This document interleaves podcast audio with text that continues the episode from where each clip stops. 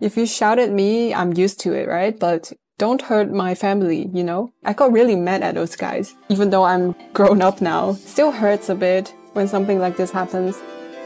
Hi, I'm Zoe Ye, a human being who failed to live a conventional life. I have a deep interest in people and their choices of life.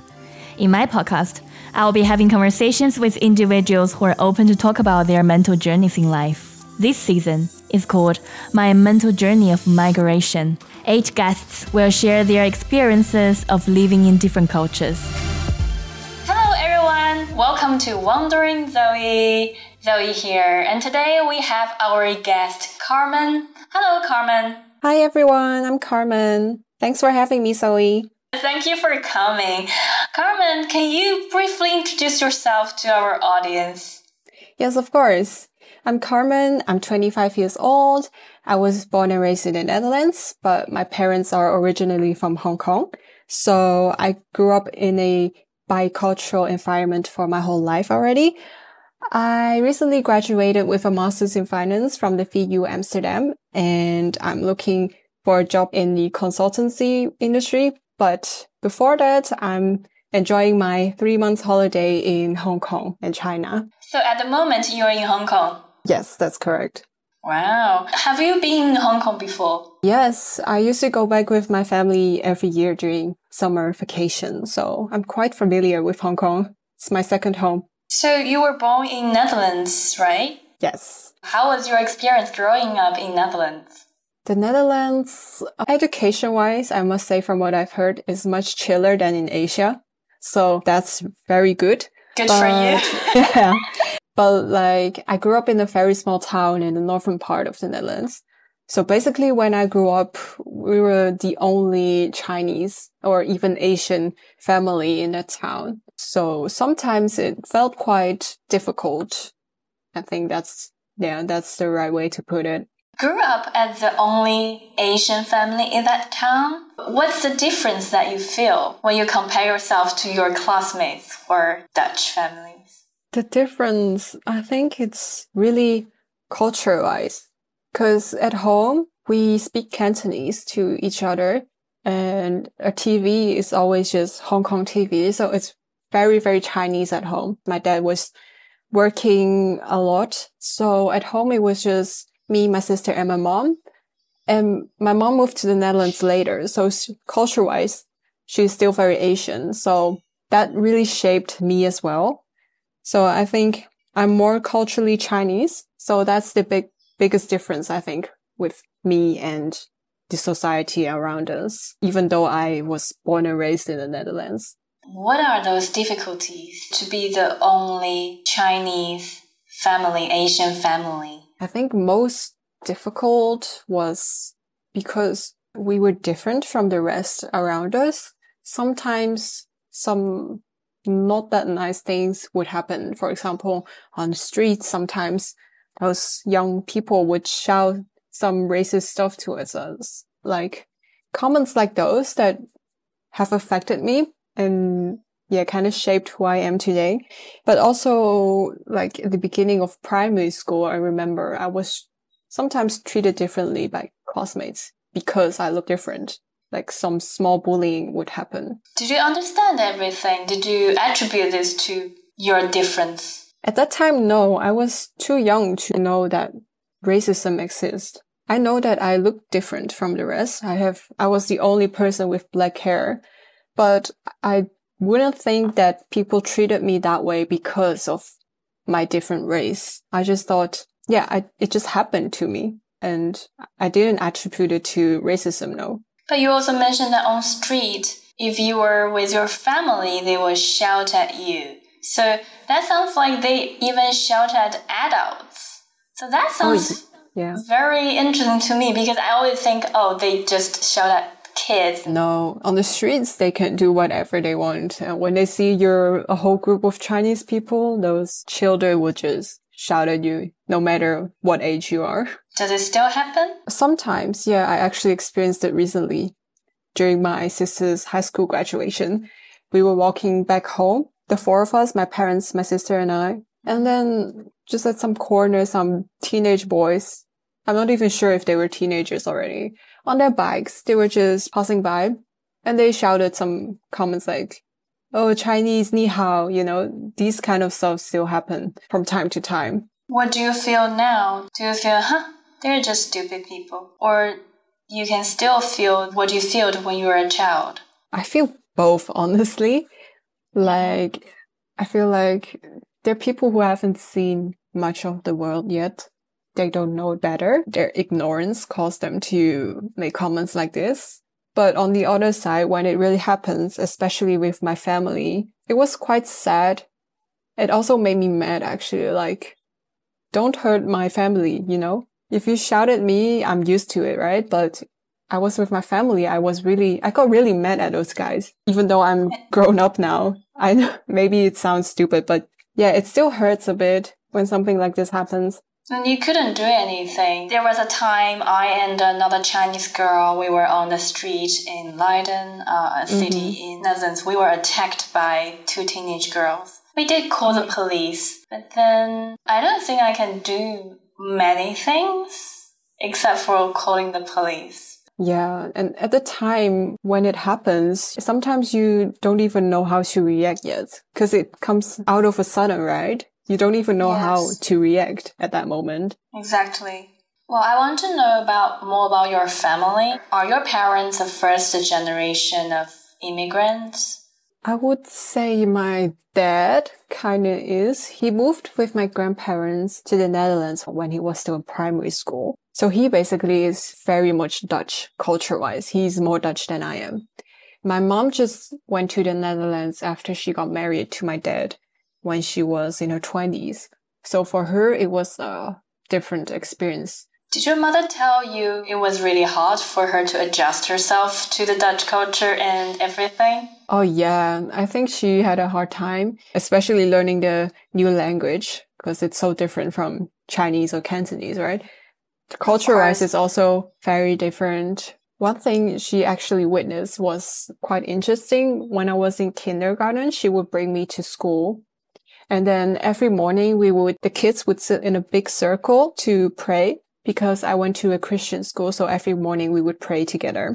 And then each kid would bring their own chair towards the circle and then sit down wherever you wanted. So she told me when I was older that one time when she was looking into the classroom from the hallway, because parents can stand there at the beginning to look at us.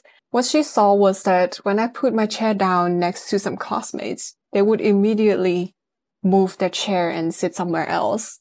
And that was really heartbreaking for her to see. And at that time, I wasn't even really aware of this fact. Like maybe I would know that people moved away when I sat next to them, but I wouldn't consciously think that that's because of me, of my personality or because of my appearance. I didn't have that many feelings back then, actually. But when she told me when I was older that she was heartbroken when this happened, it really hit me like, wow, that's really sad, actually. I feel so sorry for you and also your mother. Because I feel when you were young, you probably didn't know what's going on. And somehow oh, that yeah. protected you. I think so. If my mom had told me earlier, maybe I would have been very different as a child. Cause the funny thing is when I was a kid, my aunt actually told me that they thought I had ADHD. Like I was such an energetic and fun loving kid. And I talked that's, a lot back good. then. but then at some point, like in the latter part of my primary school career, my personality was like 180 degrees different from when I was younger. I was really quiet really reserved and shy. I didn't dare to speak up. And I think part of that is because of all these experiences that I had during my childhood that made me so self-conscious. It must be really heartbroken for your mother to witness everything. Yes, it is. It was more horrible for her because she know why it happened, right? And when I was young, I didn't know it was racism. But she's a strong woman, so all good now. You also mentioned that you became very quiet when you were in your teenage years. Can you tell us more about this? Yes, I just became really shy and scared to speak up sometimes. I was afraid that people would attack me because of what I said or because I'm different. I think that's something that has been engraved into me unconsciously because of all these childhood experiences. I feel so sad mm. for you. Um, oh, it's okay. It's okay. It's in the past. I, but many, many people have been bullied when they are in their teenage years, usually become quieter and they're more conscious of what they do, even mm. though maybe it's not their fault at all. But they just feel like I don't dare to say anything because I don't want to make myself in a more disadvantageous situation that I'm already. Exactly. Exactly. I think it's more like I don't want to bring myself out there anymore to become a target. I think that's kind of like what's happening inside that makes us afraid to speak up. So I had my group of friends in high school and yeah, I would be more afraid to walk on the streets alone than if I were with my Dutch friends. Cause in my head, I would think, okay, if I'm with a Dutch person, at least other people on the street would just think I'm, I'm part of them, right? She can hang out with Dutch people. And that's yeah. quite sad and interesting. Like I was, I used to be afraid to just go out alone or with my family, just a group of Chinese people walking in a small town on the streets. Cause I knew for sure that we would get yelled at with some weird comments, right? If I were with my Dutch friends, even though it happened, my Dutch would yell back for me. They would stand up for me. Your, so your Dutch friends? My Dutch friends, yeah. Unconsciously, I was like, every time I went out, I just want to be with Dutch people at least, and I would feel more safe. And that's really sad. Really sad. I don't know how that works. It's like, oh, someone shouting at me and make me feel I'm different, and then I somehow change my behavior. And now when I look back, I feel like, oh, maybe I should shout back. But then back then, I didn't have that strength. Yes. I no strength, and also just don't know how to react at that moment if it comes all of a sudden. Yeah. And the first time I met you, I feel you're very calm, and also I don't see many expressions on your face. Cold? Yes, yeah. cold, distant, RBF. calm. Okay, resting beach face. Can you say that? I think I can. Oh, Why not? yeah, I know for a fact that I have a resting bitch face. Now I can't really prove it if it's because of my experiences or if I was born like this, but even up to this day, I try to not try to, it's just natural now for me to have a resting bitch face and just mm, um, come over as a strong person, I guess. Like it's a self-protection mechanism that I have developed throughout the years, I think, to come over as inapproachable, to not get attacked. But when I get to know you, I think you are very friendly and you are very cheerful. There's a contrast that I don't really get it, but now I feel okay. There are several layers. Right. The first layer is you want to protect yourself from being differentiated. Mm-hmm. And yes. the second layer, maybe because of profession, you study finance, you do need to portray yourself as a tough woman. Yeah, exactly. It's a mixture of all these things. Have you been living in other countries? I did my internship in London in Watford for a year. And then after graduation, I stayed in London for another half a year for work. So I've lived abroad for a year and a half, two years. Was it hard for you to adjust to a new country? Honestly, moving to UK was not too hard. First of all, Hong Kong used to be a colony of the UK, so I was quite familiar with the British culture already. And the UK is right next to the Netherlands. So it's really close by. Uh, it was still very close to my family and friends. And I knew I could just go home even during the weekends, for example, quickly to see them. So moving there wasn't that difficult. I think the hardest part to adjust was the, the cultural difference between the British people and the Dutch people. Cause you know, Dutch people are really direct, right? They say everything to your face, even it's not necessarily nice. But in the UK, for example, when I first met someone, a girl, and we were just having a nice small talk. And at the end, she was like, it was nice meeting you. You should come over to my place to have dinner sometime. I took that seriously. Like I thought she's really inviting me to her place to have dinner. But no, later I just found out that the British people say those things out of courtesy. I think that was the biggest difference from living in the Netherlands to moving to the UK. Did you train yourself to be a little bit more British, more polite? Not in that way, because I like to be genuine. But after I was aware that people were like that in the UK, I just, you know, you still stay polite, right? And show your manners, of course. But for me, myself, I like to keep on being genuine and direct that's not only because of the Dutch culture, but also that's just my personality. I'm a very direct person. So I still kept that part of me. What I did learn was a British accent, even though you might not hear it now, but I tried to adjust that as well when I was there to speak more British and sound more posh, but that was a bit hard. Hmm. To sound more posh. I have no idea. I don't know what what is posh and what is not. Certain accents are definitely not posh. Yeah. But like in London, I don't know, my friends over there, they speak really posh. I can't do that. Like a bottle of water, something like that. Uh, I'm not sure I, that's posh English, but. it's not posh from my mouth, but from them, it's really posh. It's their whole accent. I see. Now you are in China, completely uh, different culture. Every time when you travel to Hong Kong, do you feel comfortable? Do you feel like, oh gosh, this is so different? It's more familiar. Cause more familiar. Like I said, at home, I grew up with my mom most of the time. She brought us up. At home, it was very Chinese culture. And I used to see a lot of, watch a lot of Hong Kong TV as well. So I knew my whole life already how it was like in Hong Kong. And then every time I go back to Hong Kong, it just feels like I'm, if not, I'm going back home. I'm going back to my second home, you know?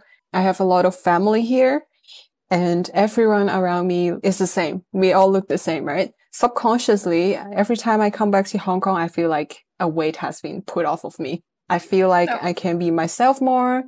And I know that people won't judge me because of my appearance, because we all look the same. So yeah, that's quite interesting, actually. I feel more free in Hong Kong in that sense. Okay. Some weight are taking off your shoulder so do you think that that weight is a part of you or is not a part of you?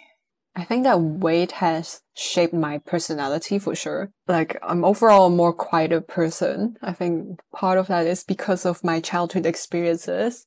But yeah, in Hong Kong, I. Do you want to yeah, shake it off the weight? Shake it off. It just comes yeah. off naturally when I'm in Hong Kong. If you go back to Netherlands one day, and do you want to shake it off if that's possible?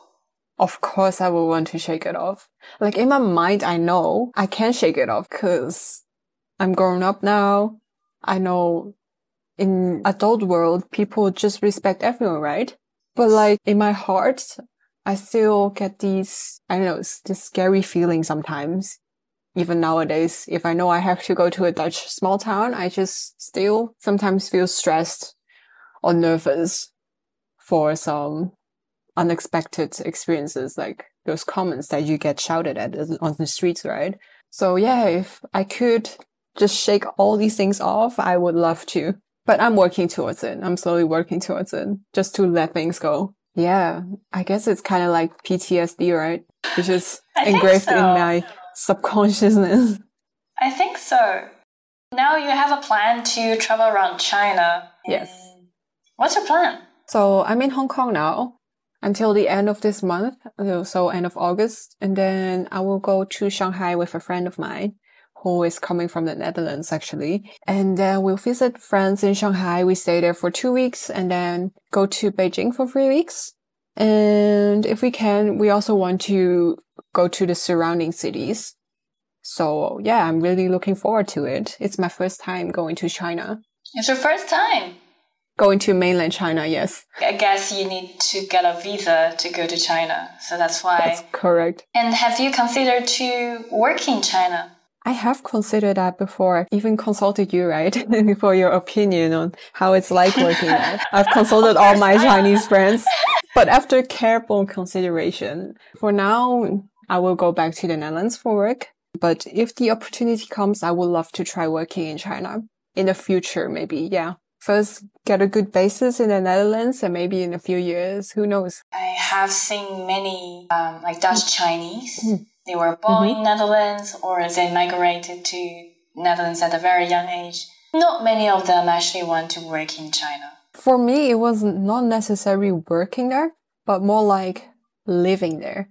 I want to experience all the cultural stuff. I want to eat all the food, go to all these nice cities, just being a tourist basically. and I thought if I worked there, I could see all this stuff, but no, right? Working culture there is really hardcore. So even Yeah, if I worked there, I don't think, unfortunately for sure.